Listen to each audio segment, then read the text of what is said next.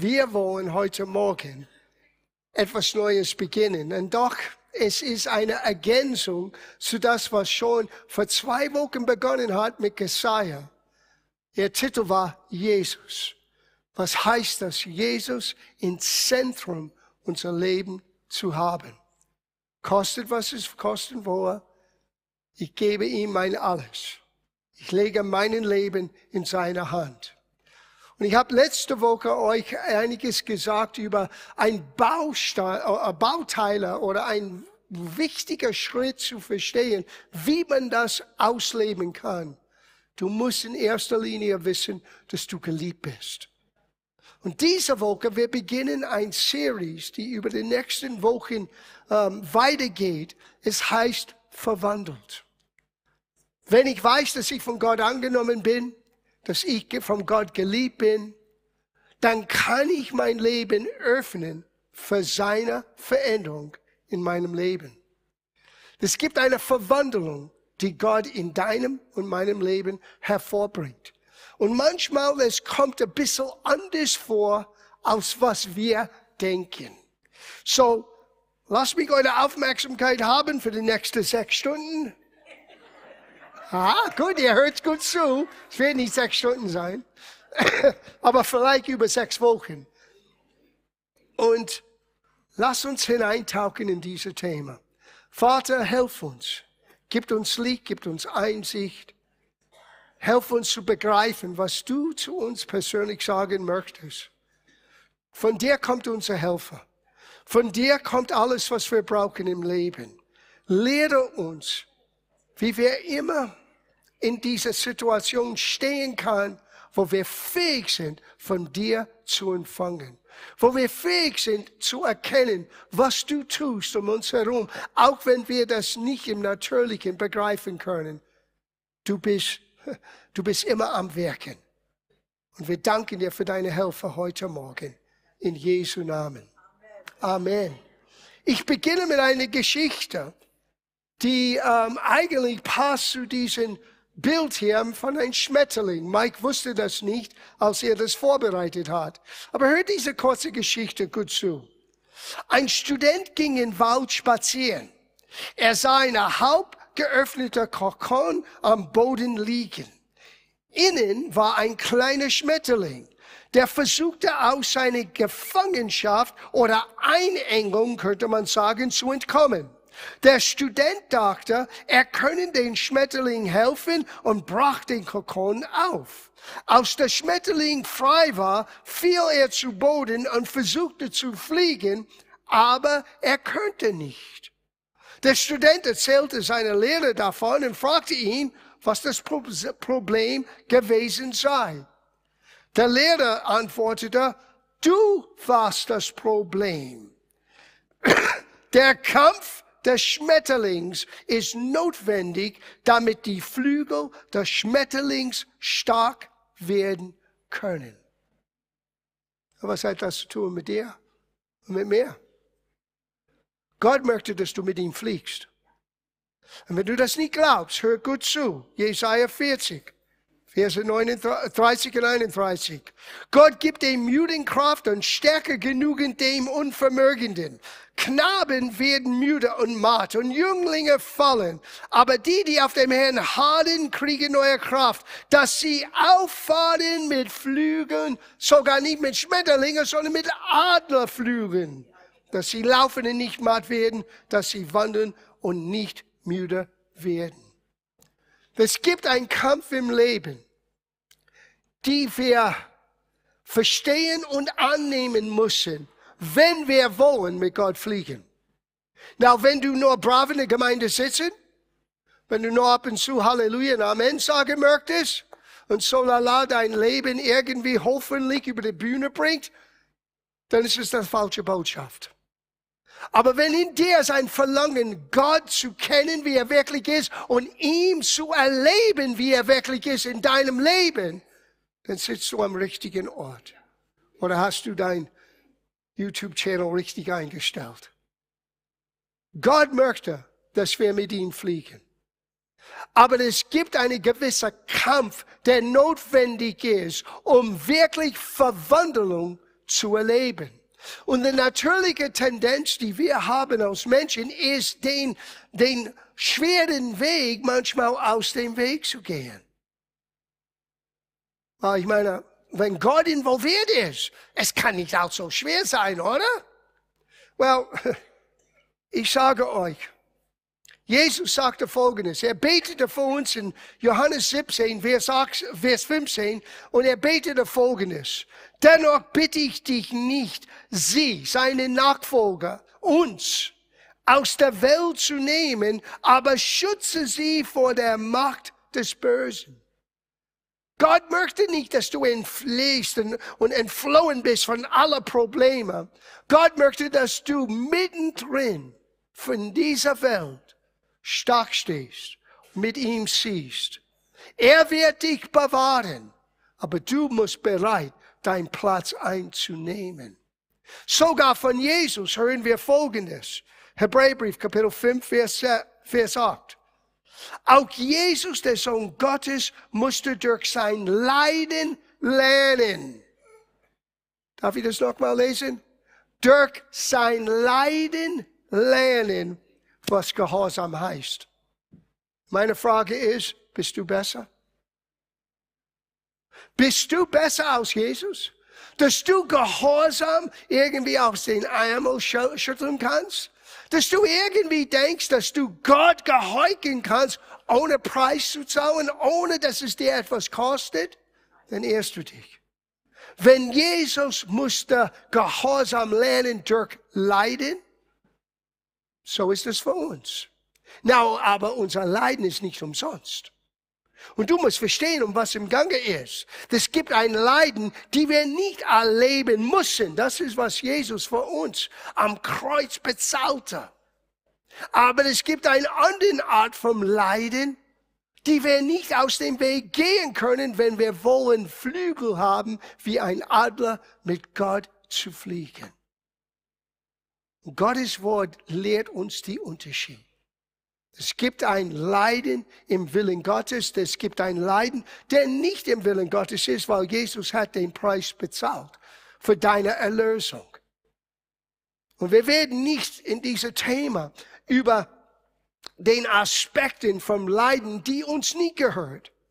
Aber ich kann euch jetzt sagen, Leiden vom Sünder, Schuld, Krankheit, Angst, Sorge, Mangel, das sollte nicht bei uns sein, weil Jesus hat einen Preis für uns bezahlt am Kreuz. Das heißt nicht, dass wir solche Dinge nicht erleben, erleben können oder herausgefordert sind in diesen Aspekten. Aber wir wollen uns in den kommenden Wochen konzentrieren auf etwas anderes. Die Verwandlung die nur Gott hervorbringen kann, die von innen heraus sichtbar wird. Die Veränderung von deiner und meiner Charakter. Richtig Verwandlung. Wenn man weiter liest in Hebräerbrief, Kapitel 2, Vers 15, es heißt, denn woran Jesus selbst gelitten hat, wo hat er gelitten? Als er versucht wurde vermag er denen zu helfen, die versucht werden. Na, was war seine große Versuchung? Aufzugeben, den hohen Ziel für sein Leben zu ergreifen. Dieses Ziel war deine und meine Errettung. Und der Preis war das Kreuz. Und das Leiden, das er erdulden mussten, damit wir neues Leben haben können. Jesus wurde immer versucht, ständig versucht, aufzugeben. Und du bist auch ständig versucht, aufzugeben. Der Feind, er schläft auch nicht. Gott schläft nicht, aber der Feind schläft auch nicht. Und er möchte, dass du und ich aufgeben. Aber Gott möchte, dass du wirst eine Verwandlung erleben. Dass du fähig bist, über den Problemen hinweg zu fliegen von einer anderen Perspektive auf deine Situation schauen und merken, wie Gott dir hilft. Manchmal Dinge erscheinen so groß, wenn wir stehen unter ihrer Einfluss. Aber wenn du oben stehst und du schaust runter auf die Situation, völlig in anderen Perspektive. Der große Riese sieht nicht so groß aus. Es kommt darauf an, wo stehst du? Oben mit ihm oder unten in deiner eigenen Kraft? Na, wir gehen jetzt zu Römerbrief Kapitel 12. Und wir werden dieser bekannte Vers, ich verspreche euch, in einem neuen Licht beginnen zu sehen. Ich habe hier geschrieben, sei verwandelt. Be transformed. Wir müssen es zulassen. Gott zwingt es nicht auf uns. Er hilft uns dabei. Aber du und ich, wir müssen es zulassen. Und so oft auch unbewusst, wir lassen es nicht zu.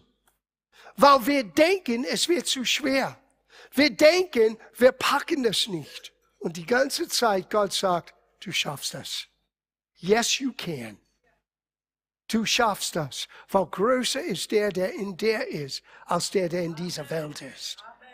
So lesen wir Römerbrief Kapitel 12, Vers 2. Und wir werden das von einer anderen Perspektive anschauen. Sei nicht gleichförmig dieser Welt sondern werdet verwandelt, ich liebe diese Übersetzung, werdet verwandelt durch die Erneuerung des Sinnes oder dein Denkweises, des, zu, dass ihr prüft, was der Wille Gottes ist, der Gute, der Wohlgefällige und Vollkommener sind drei unterschiedliche Ebenen, Wachstumsebenen von Gottes Wille. Glaubst du an Jesus? Du bist in der guten Wille Gottes. Bist du in den vollkommenen Wille Gottes? Ist eine andere Geschichte. Was machst du aus deinem Leben? Bist du dort, wo Gott dich haben möchte? Tust du das, was Gott für dein Leben geplant hat? Das entscheidet alles.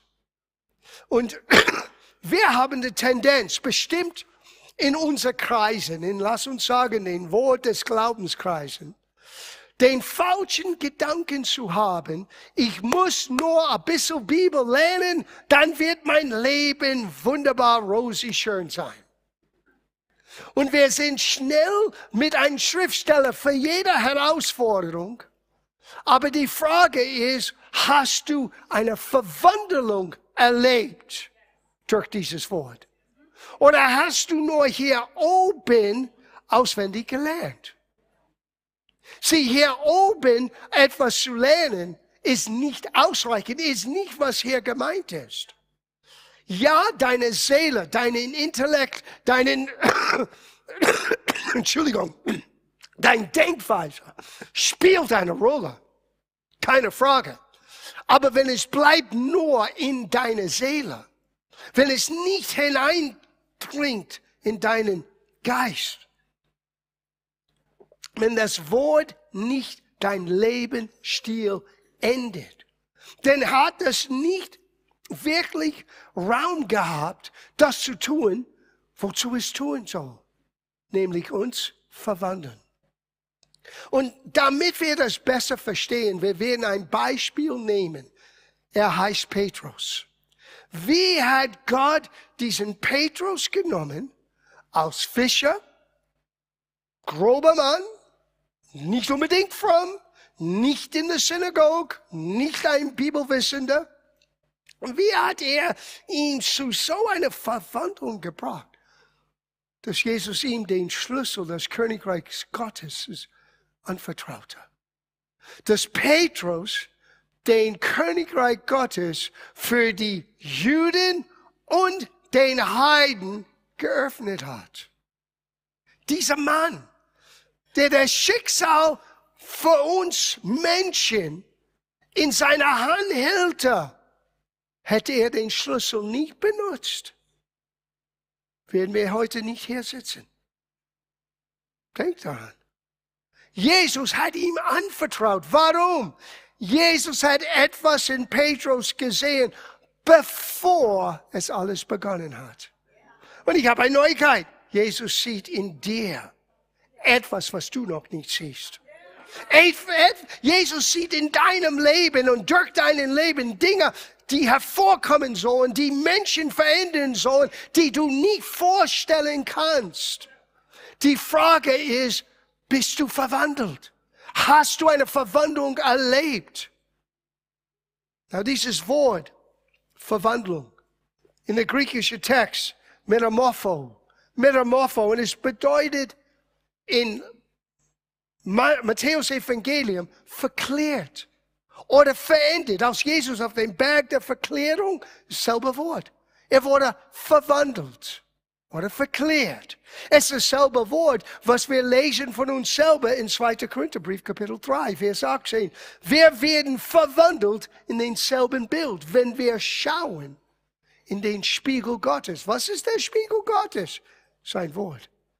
Jakobus sagte, wer immer das Wort anschaut, ist wie ein Mensch, der den Spiegel anschaut. Weil da wirst du sehen, wie Gott dich sieht. Es anders als dein natürlicher Spiegel. Du schaust dein natürlicher Spiegel an morgen früh und du denkst, oh mein Gott, ich brauche Helfer. Aber wenn du diesen Spiegel anschaust, du kannst sagen, oh mein Gott, ich habe Helfer. Schau, wie ich aussehe. Ich bin stark in dem Herrn. Ich bin ein neuer Kreator. All das bist du wegen Jesus. Aber geben wir Gott Raum, dass die Verheißung Gottes unsere Denkweise und unser Lebensstil so verwandelt, dass wir sogar diese Lektion der Schmetterling im Leben erleben. Wie Jesus, wir lernen, was es heißt, Gehorsam zu geben, zu leisten, durch was wir manchmal leiden. Aber unser Leiden ist nicht umsonst. There is purpose in this pain. There is Absicht Gottes in diesem Schmerz. Petrus, lass uns ihn kennenlernen. Und ich möchte unbedingt, nimm deine religiöse Brille ab heute Morgen. Schau ihm nicht an, wie du denkst, wie er war. Ein alter, weiser Mann mit einem langen Bart und wusste alles von allem. Er ist der Fels, oder? Er war so weit weg von einem Fels, als Jesus das sagte. Aber er wurde zu einem Fels. Durch die Verheißung, seine Gedanken erneuern, aber durch die Bereitschaft, durch den harten Weg zu gehen, die er gehen musste, um Verwandlung Verklärung, Veränderung zu erleben. Es lohnt sich. Wie jemand einmal sagte, es kostet nicht, es zahlt sich aus. Es lohnt sich. Petrus, wir wollen ihn kennenlernen. Wir lesen zuerst Matthäus Kapitel 4, ab Vers 18. Am See Genezareth sah Jesus zwei Brüder, Simon der später Petrus genannt wurde, und sein Bruder Andreas. Sie waren Fischer und werfen gerade ihre Netze aus. Jesus rief ihnen zu, Kommt mit mir, ich will euch zeigen, wie ihr Menschen für Gott gewinnen könnt. Da ließen sie ihre Netze liegen und folgte ihm. Und das ist die Ende der Geschichte. Now, wenn du das realistisch anschaust, meine Frage war, wait a minute, die machen ihre alltägliche Arbeit, kommt ein Prediger vorbei, sagt, folge mir nach, und sie sagen, okay, und verlassen alles und folgen ihm nach. Und manchmal dieses Denken in uns, hindert uns die Realität von dein Kreuz auf dich zu nehmen und mit Gott in dein Leben weiterzuziehen, dass wir es auch tun. Es, wir leben in heiler Welt. Wir kommen in der Gemeinde und wir denken, oh Halleluja, Jesus hat mich lieb und er hat dich lieb. Aber bist du auf dem Weg, damit du mit ihm fliegen kannst? Oder existieren wir nur als Christen und tun als ob? Ich habe die Schnauze voll mit tun als ob. Ich möchte Gott erleben, wie ich ihn kennengelernt habe, aber wie ich weiß, er ist so viel größer, denn was ich bisher erlebt habe. Es gibt mehr. Es gibt mehr für dich. Es gibt mehr für uns. Es ist wegweisend, ihr Lieben, nächste Woche. Wir werden Petrus nicht anschauen nächste Woche, aber übernächste Woche kommen wir zurück. Weil nächste Woche wird wegweisend für die Zukunft. Unser 40-jährige Jubiläum. Aber wir werden es nicht packen, wenn wir das nicht verinnerlichen, was ich mit Gottes Hilfe versuche, uns alle beizubringen. Wir brauchen Verwandlung. Wir brauchen das zu bejahen. Wir brauchen das nachzujagen. So lass uns wirklich anschauen, was ist passiert. Weil Matthäus hat uns nur den Bildzeitung-Version gegeben. Nur den großen Überblick, den großen Überschrift. Petrus, Fischer, Netz auswerf, Jesus nachfolgen, alles verlassen. Okay. Aber was ist tatsächlich passiert? Lass uns zuerst Petrus ein bisschen besser kennenlernen. Wir lernen zwei Dinge von Matthäus. Er war ein Fischer. Und er war selbstständig. Er hat ein Geschäft. Wir werden gleich sehen. Lukas 5, Vers 7. Da winkten sie ihren Partner in ein anderen Boot. Oh, so wenn wir dasselbe Begebenheit in Lukas lesen, er war nicht alleine mit seinem Bruder, er hat Geschäftspartner. Und die hatten ein zweites Boot. Und er winkte dieser Partner zu, dass sie kämen und ihnen helfen, helfen und sie kamen. Das ist die Geschichte, wo Jesus sagte, wirf dein Netz aus. Und überraschenderweise, die haben Fische gefangen. Aber ich wollte, dass ihr seht, wer Petrus wirklich ist.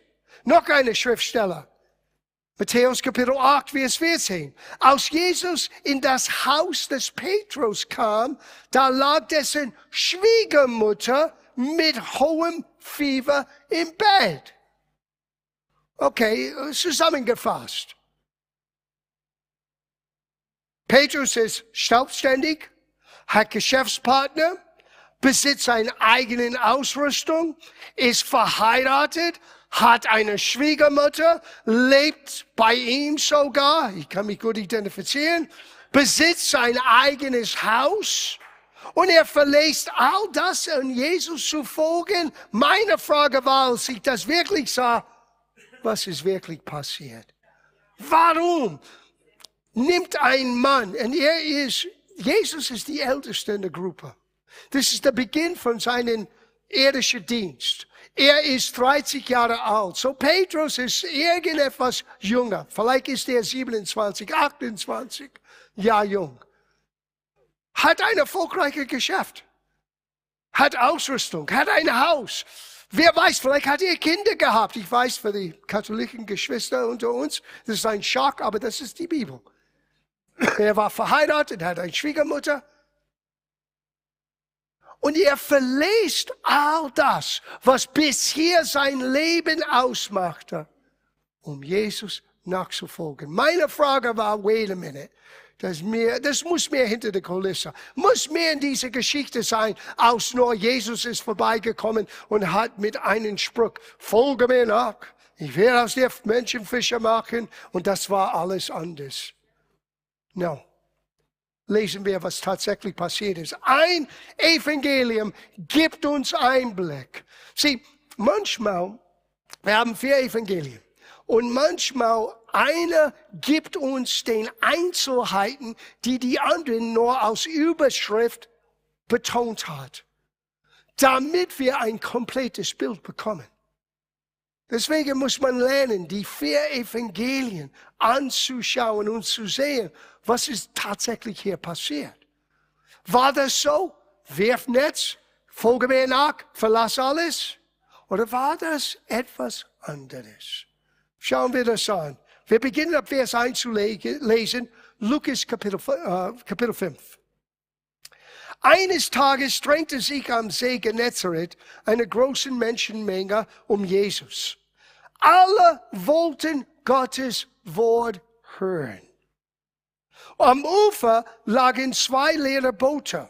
Die Fischer hatten sie verlassen und, und arbeiteten an ihren Netze. Da stieg Jesus in das Boot, das Petrus gehörte, und bat den Fischer, ein Stück auf den See hinaus zu rudeln, damit ihr alle besser sehen und hören könnte. Na, das ist eine Tatsache. Wenn du auf dem Wasser bist und du sprichst, der Wasser ist wie einen Spiegel. Es reflektiert, was du sagst.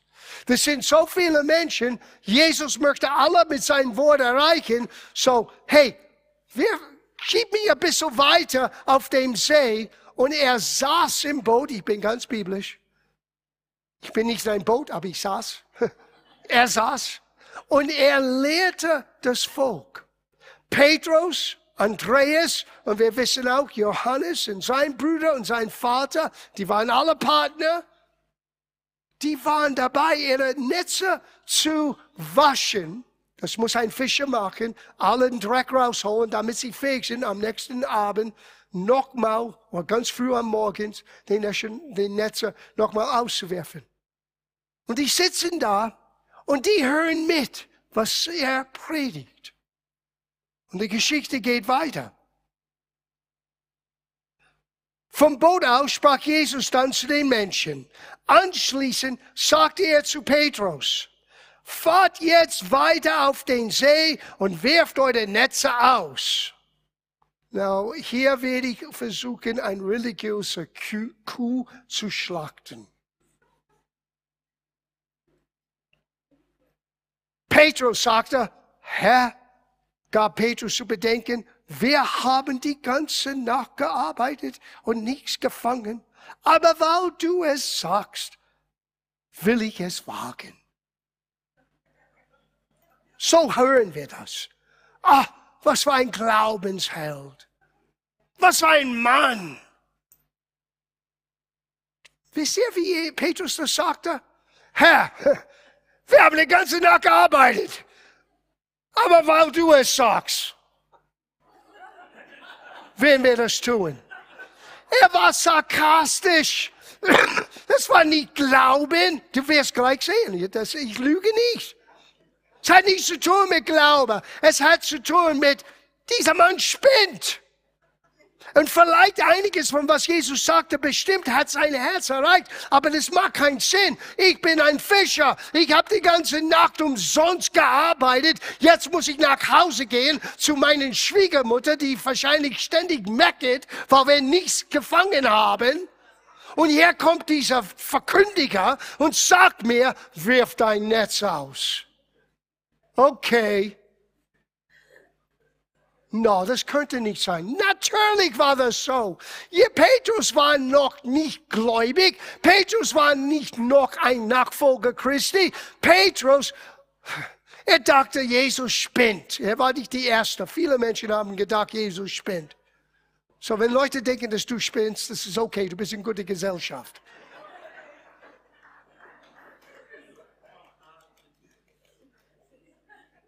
Wie weiß ich das? Wir lesen weiter. Sie werfen ihre Netze aus und fingen so viele Fische, dass die Netze zu zerreißen drohte. Deshalb winkte sie den Fischen im anderen Boot, Johannes und seinen Geschwistern, ihnen zu helfen. Bald waren beide Boote bis zum Rand beladen, dass sie beinahe sanken. Aus Petrus das sah. Sag's mit mir, als Petrus das sah. Was hat er gesehen? Ein Wunder. Er sah etwas, was hier oben in sein Nudel keinen Sinn machte. Das geht nicht. Das erstens, die Sonne scheint. Die Fische sind nicht bereit, in die Netze zu kommen. Das geht nicht. Und beide Boote sind jetzt voll mit Fischen. Als Petrus das sah, jetzt ist die Geschichte neu fiel er erschrocken vor Jesus nieder und rief, Herr, geh weg von mir. Ich bin ein sündiger Mensch. So viel zu dein heiliges Bild von Petrus. Petrus wurde konfrontiert mit dem lebendigen Gott in seinen Allmacht. Und es hat ihm so eine Realisation gebracht, ich bin nicht würdig für diesen Mann zu stehen. Ich sage euch in unserer Generation, zu viele Menschen versuchen, zu viele Christen versuchen, anderen Menschen zu überreden, versuchen niemand zu überreden. Menschen brauchen gepackt zu sein von den Liebe und den Kraft Gottes und dann werden sie sagen, wow, ich gehöre nicht her. Und erstaunlicherweise, obwohl er ein sündiger Mensch war, obwohl er nicht würdig war, Jesus streckt seine Hand aus, ihm entgegen. Genauso wie er das zu jeder Mensch tut. Ihr Lieben, unsere Generation braucht einen Beweis von die Kraft Gottes. Christentum ist nicht eine eine moralische Bekehrung. Ist nicht ein Versuch, irgendetwas mein Leben noch sogenannt heilig zu leben. Christentum beginnt mit einer Begegnung mit dem auferstandenen Christus und du merkst, wie eigentlich unfähig du bist. Und dann plötzlich bist du überwältigt von seiner Liebe, weil er nimmt dich an. Das ist der Beginn von allem. Das ist der Beginn von Verwandlung. Menschen brauchen die Kraft Gottes zu sehen. Vielleicht jemand hier. Diese Kraft ist in das Evangelium. Diese Kraft ist hier für dich. Und es ist nicht, was ich sage, es ist nicht, was Pastor John sagt. Es ist das Auferstanden Christus, der zu dein Herz redet. Der nimmt, was ich sage, und er klopft an dein Herz heute Morgen und sagt, hey, und manchmal an deinen Kopf auch, wach auf. Schau, wie dein Leben läuft. Wie leere Boote, eine ganze Nacht gefischt, nichts ist passiert. Gott möchte dein Boot füllen. Er möchte dein Leben füllen. Mehr als du denkst. Aber du musst zuerst wie Petrus zu dieser Realisation kommen. Ich bin nicht Gott, er ist Gott. Ich habe nicht alles im Griff, er hat alles im Griff. Jesus, geh weg von mir. Ich bin ein sündiger Mensch. Er und alle anderen Fischer waren fassungslos über diesen Fang. Auch Jakobus und Johannes, die Söhne des Zebedäus die Petrus bei der Arbeit geholfen hatte. Die waren Partner. Aber Jesus sagte zu Petrus, fürchte dich nicht. Hör, was Jesus sagt, fürchte dich nicht. Du wirst jetzt kein Fischer mehr fangen, sondern Menschen für mich gewinnen. Sie brachten die Boote am Land, verließen alles und gingen mit Jesus. Jetzt ist es eine völlig andere Geschichte. Jetzt ist es eine Geschichte, die man nachvollziehen kann. Keine religiöse Fabel. Nicht nur, oh, folge mir nach, oh, wir verlassen alles. No, es war Realität. Die waren frustriert. Die haben gearbeitet. Nichts ist passiert. Und hier kommt Gott und macht ein Wunder, bewirkt ein Wunder. Und dieses Wunder hat ihr Augen geöffnet, wie unfähig sie sind. Petrus hat zugegeben, ich bin ein unwürdiger, sündiger Mensch. Und Sünder heißt nur, du bist getrennt von Gott. Du machst, du vielleicht möchtest du das Richtige tun, aber du machst das Falsche. Das ist was Sünde ist. Den Ziel zu verfehlen. Und Gott kommt nicht mit Verdammnis. Gott, er richtet seine Hand aus. Er sagte zu dir heute Morgen genauso zu Petrus, fürchte dich nicht. Komm, folge mir nach. Komm, folge mir nach. Bereit, sei bereit zu verlassen, was du dachtest, dein Leben ausmachte. Als ich Jesus begegnet bin, ich hatte nur ein Ziel im Leben. I'm going to be a rock god. Ich will ein Rockstar sein. Auch nachdem ich Jesus begegnet bin, war das mir alles schnuppe egal. Wenn du fragst, John, wie bist du hier gelandet? Das ist einer der wichtigen Punkte. Es war mir schnuppe egal, was ich bis dahin war. Ich wusste nur eines. Ich war ein sündiger, elender Mensch und dieser Jesus ist in mein Leben gekommen. Tu, was du tun möchtest. Bring mich dorthin, wo du mich hinbringen möchtest. Mach aus meinem Leben, was du. Und er hat's getan. Denkst du, dass wir das gewollt hatten? Dass wir das geplant hatten? Dass das unser, ich hatte kein Ziel in meinem Leben als Pastor und Prediger. Das war nicht mein Plan. Aber bin ich dankbar, dass Gott mich auf diese Straße gebracht hat? Oh, bin ich so dankbar. Der dankbarste von allem in diesem Raum. Gott ist genauso für dich. Und Gott möchte genauso dich überraschen. Now, als Petrus dachte, er weiß alles, forderte Jesus ihn heraus, aber weil du es sagst, hat er gesagt, will ich es wagen. Petrus erfuhr Gottes Kraft. Und das, hier gut zu, hat zwei Dinge hervorgebracht, die man braucht, um Jesus nachzufolgen. Vertrauen und Respekt. Vertrauen und Respekt. Jesus ist dein Freund, aber er ist auch Gott. Jesus ist immer bei dir, aber er ist auch der Allmächtige. Und oftmals wir können fast respektlos sein, weil wir nehmen, was Gott tut, so selbstverständlich. Und du wirst merken, wenn du etwas nimmst als selbstverständlich, du verlierst deine Dankbarkeit. Du bist nicht mehr dankbar. Du wirst langsam mehr und mehr kritisch. Du siehst, was nicht gut klappt und was könnte besser. Und, und das ist immer, was du siehst.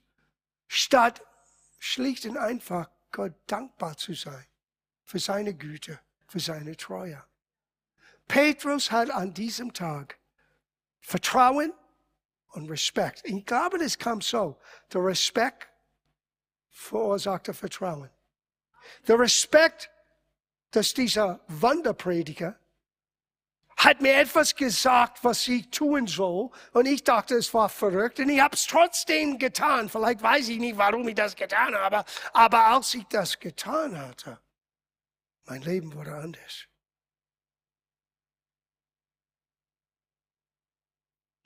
Sieh, ohne Vertrauen, du, du kannst nicht Gott nachfolgen. Das ist das Schwierige. Für uns, die Glauben verkündigen. Es gibt geistige Prinzipien bezüglich des Glaubens. Aber wenn du Gott begegnest als Prinzip, du wirst irgendwann in eine Sackgasse landen. Vertrauen manchmal heißt auch, standhaft zu sein, wenn es nicht so einfach ist und ich verstehe nicht, was hier im Gange ist. Und nicht wegzurennen. Vertrauen heißt manchmal, deine Wünsche, deine Ziele, alles in seinen Hand zu legen. Es gibt diese Schriftsteller, wo es heißt, Gott hat das Herz vom Pharao hart gemacht und das, das verwehrt Menschen. Wie hat Gott das getan? Weil ehrlich gesagt, es hat nichts zu tun mit Gott, es hat zu tun mit, was die Substanz unseres Herzens ist. Weil unser Herz, unser menschlicher innerer Mensch ist wie Ton oder Wachs. Wenn du Ton unter der Sonne liegst und der Hitze von der Sonne wird auf den Ton kommen, der Ton wird hart. Aber wenn derselbe Sonne strahlt, strahlt auf den Wachs, der Wachs schmilzt. Now hat die Sonne Vorliebe für den Wachs und Hass gegen den Ton? No, die Sonne ist die Sonne. Es strahlt Wärme aus. Gott ist Gott. Und wie Menschen reagieren zu seiner Kraft und seiner Werken, das ist eine persönliche Angelegenheit. Einige werden hart wie Ton und sagen, das möchte ich nicht. Das ist so eine Schande, aber so ist das. Anderen wie Petrus, wie uns hoffentlich, werden wie Wachs, schmelzen. Mein Herz war so hart, BC, bevor Christus in mein Leben kam. Als ich Jesus begegnet bin, bin total geschmolzen. Ich könnte nicht verleugnen. Die Güte Gottes, die ich erfahren. Ich konnte es auch nicht verstehen. Ehrlich gesagt, es war drei Tage später, als jemand mir zuerst gesagt, ha, John, du bist von neuem geboren. Ich war nicht biblisch klug. Aber ich wusste, ich bin anders. Es hat mir Angst gegeben. Was ist mit mir los? Ich bin anders. Bin Jesus begegnet. Und das ist, was er tut, wenn wir ihn erleben, so erleben.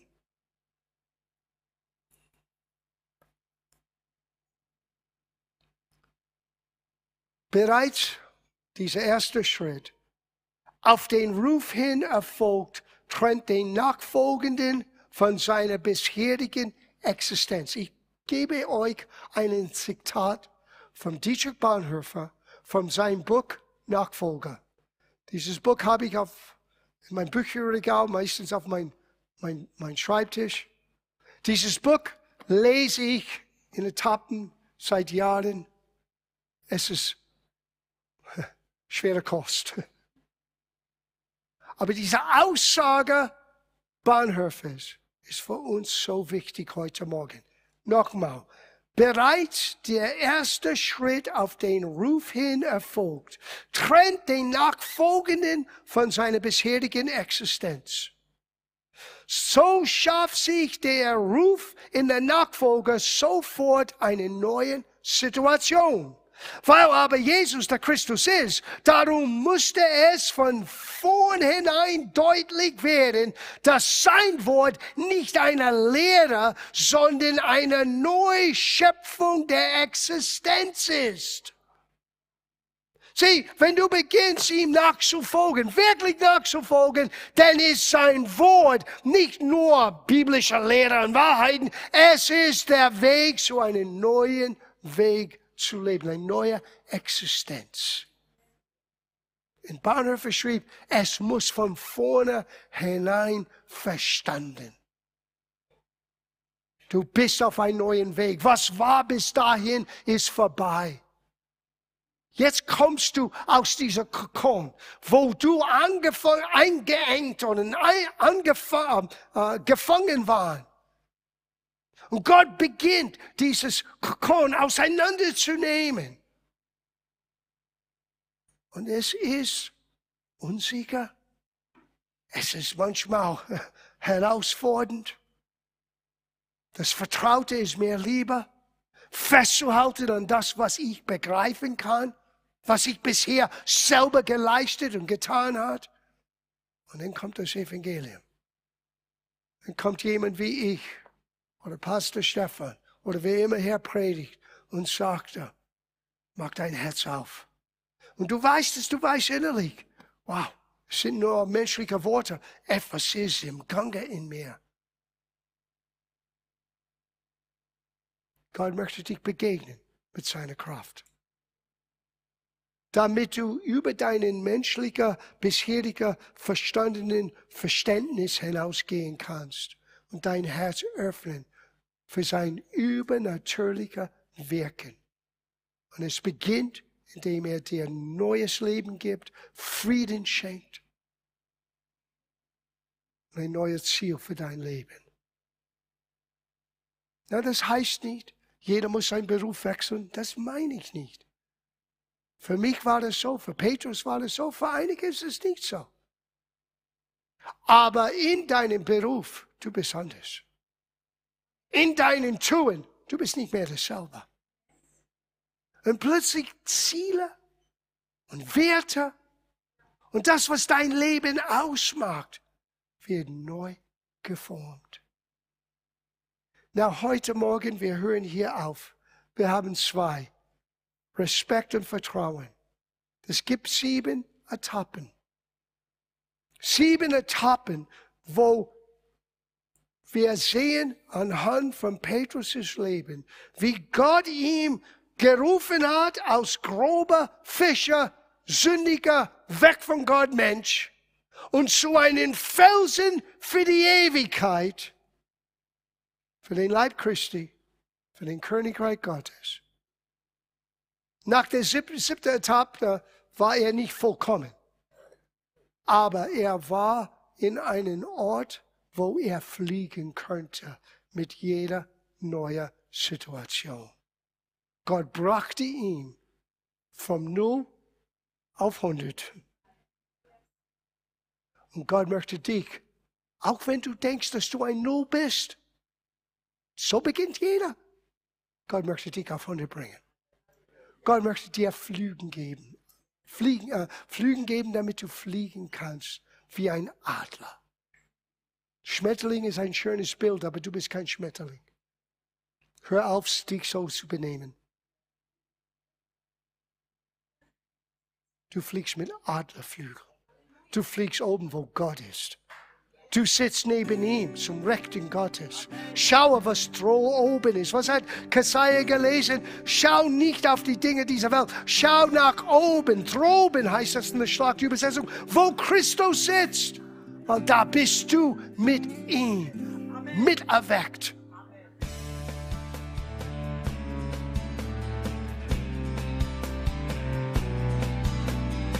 Liebe Zuhörer, das war ein Ausschnitt eines Gottesdienstes hier im Gospel Life Center. Auf unserer Website www.gospellifecenter.de können Sie die Notizen für diese und andere Predigten nachlesen und sich über die Arbeit von Gospel Life Center informieren. Wir wünschen Ihnen Gottes Segen.